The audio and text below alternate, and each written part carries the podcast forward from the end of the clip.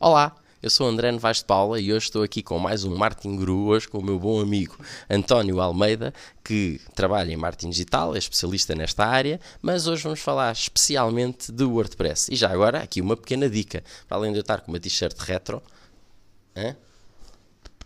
fantástica, Space Invaders, tenho uma luz nova, portanto podem ver a iluminação, que a luz é nova, os, os upgrades continuam. Portanto, agora temos aqui os convidados muito mais bem iluminados. E hoje vamos falar com o António sobre o WordPress.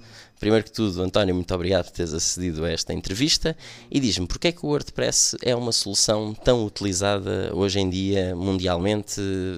Já li nas últimas estatísticas, até falava em 30% de tudo o que havia na internet era montado sobre esta plataforma. Porquê? É, eu, eu acho que é principalmente pela facilidade de utilização e tem uma curva de aprendizagem muito pequena permite a, a quem está a começar uh, obter resultados muito, muito facilmente.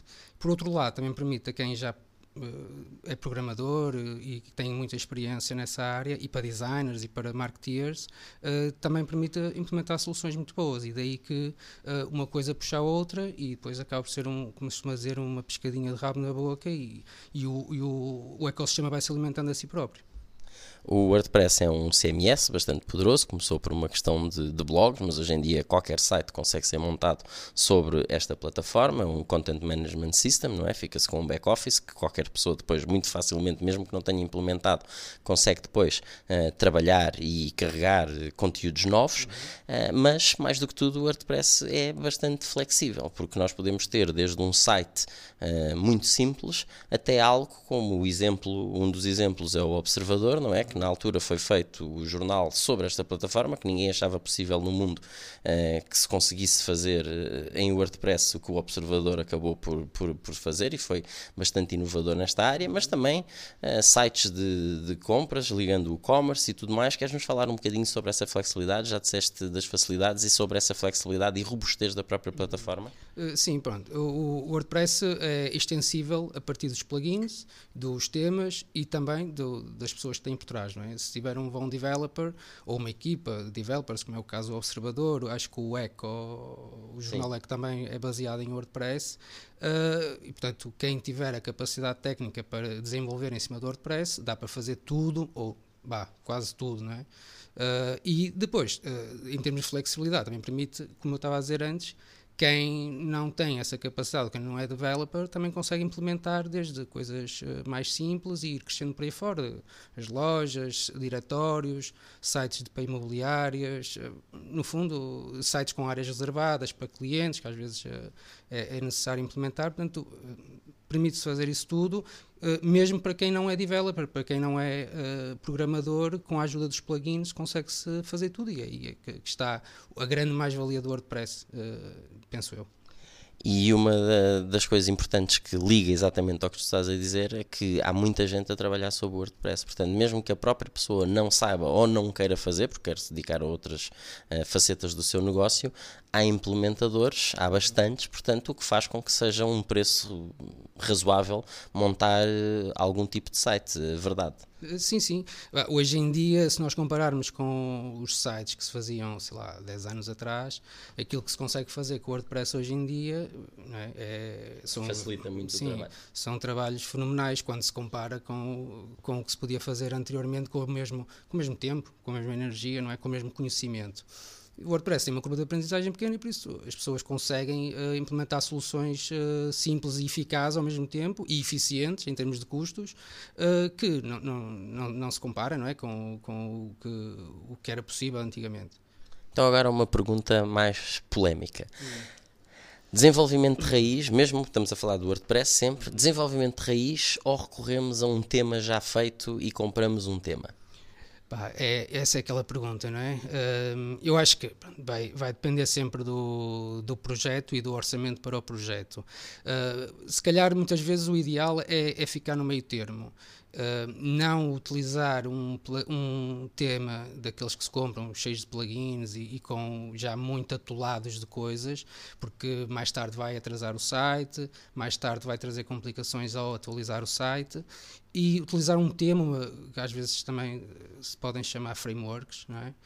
uh, para depois desenvolver em cima desse, desse tema, ou seja, manter o tema mais simples e depois, à medida que forem necessárias funcionalidades, ou desenvolvê-las, ou então uh, comprar os plugins uh, para dar essas funcionalidades, formulários, áreas reservadas, pronto, tudo isso. Acho que o meio termo, se calhar, acaba por ser o mais, uh, o mais adequado. Ótima dica. E agora, a pessoa decide que não, vou utilizar um tema. Hum.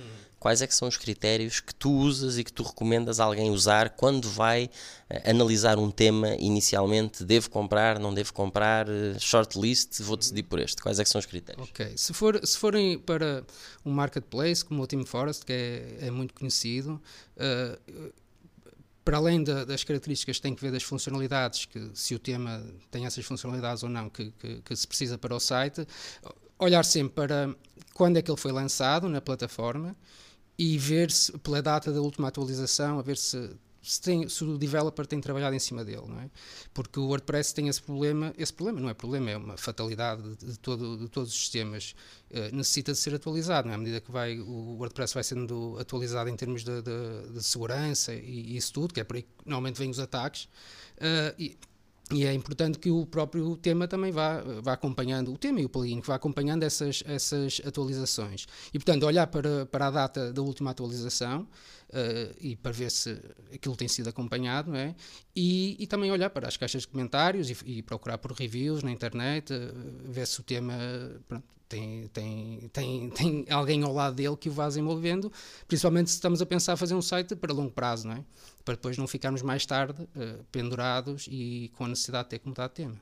Um dos critérios, por exemplo, que eu utilizo é ver o tempo de resposta que eles têm uh, às, aos problemas que são colocados uh, no fórum. Uh, é, um dos, é uma das questões que é um dos critérios que eventualmente antes disso eu nem sequer abro o tema para ver. Só depois disso, estar tudo validado, os que tu disseste mais algumas coisas, é que eu vou ver os temas em si. Sim, sim, sim, e já agora, e depois dentro do tema, pronto, a pessoa validou essas coisas todas, uhum. tem uma shortlist, ok, estes parecem que servem, pelo menos passam esses critérios.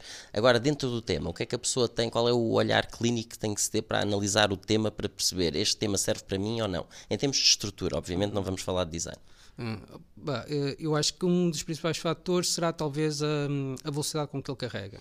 Uh, analisar a demonstração e ver se ele carrega rapidamente. Quem tiver um pouco mais de de conhecimento de, de, de programação ou do código, uh, ver uh, a estrutura do código por dentro, ver se, se está se é mais amigável, exato, exato, se não atralha mais, se não tem erros de, de HTML uh, e, e, pronto, também por aí não há muito mais que se pode que se pode ver nessa fase. Depois é depois de o adquirir é que é que se vai vendo também se ele se ele se adapta àquilo que nós queremos ou não. Mas fundamentalmente é isso, é, é, é a data de última atualização ver os comentários, as reviews e, e depois ver como é que é o próprio funcionamento em termos de velocidade. Agora, pergunta para queijinho. Plugins. Uma das vantagens do WordPress, como tu já disseste, é plugins. Quais são os critérios para escolher um plugin? Principalmente porque são, todos sabemos, áreas vulneráveis de entradas em termos de segurança. Quais é que são os critérios que tu utilizas? Uhum.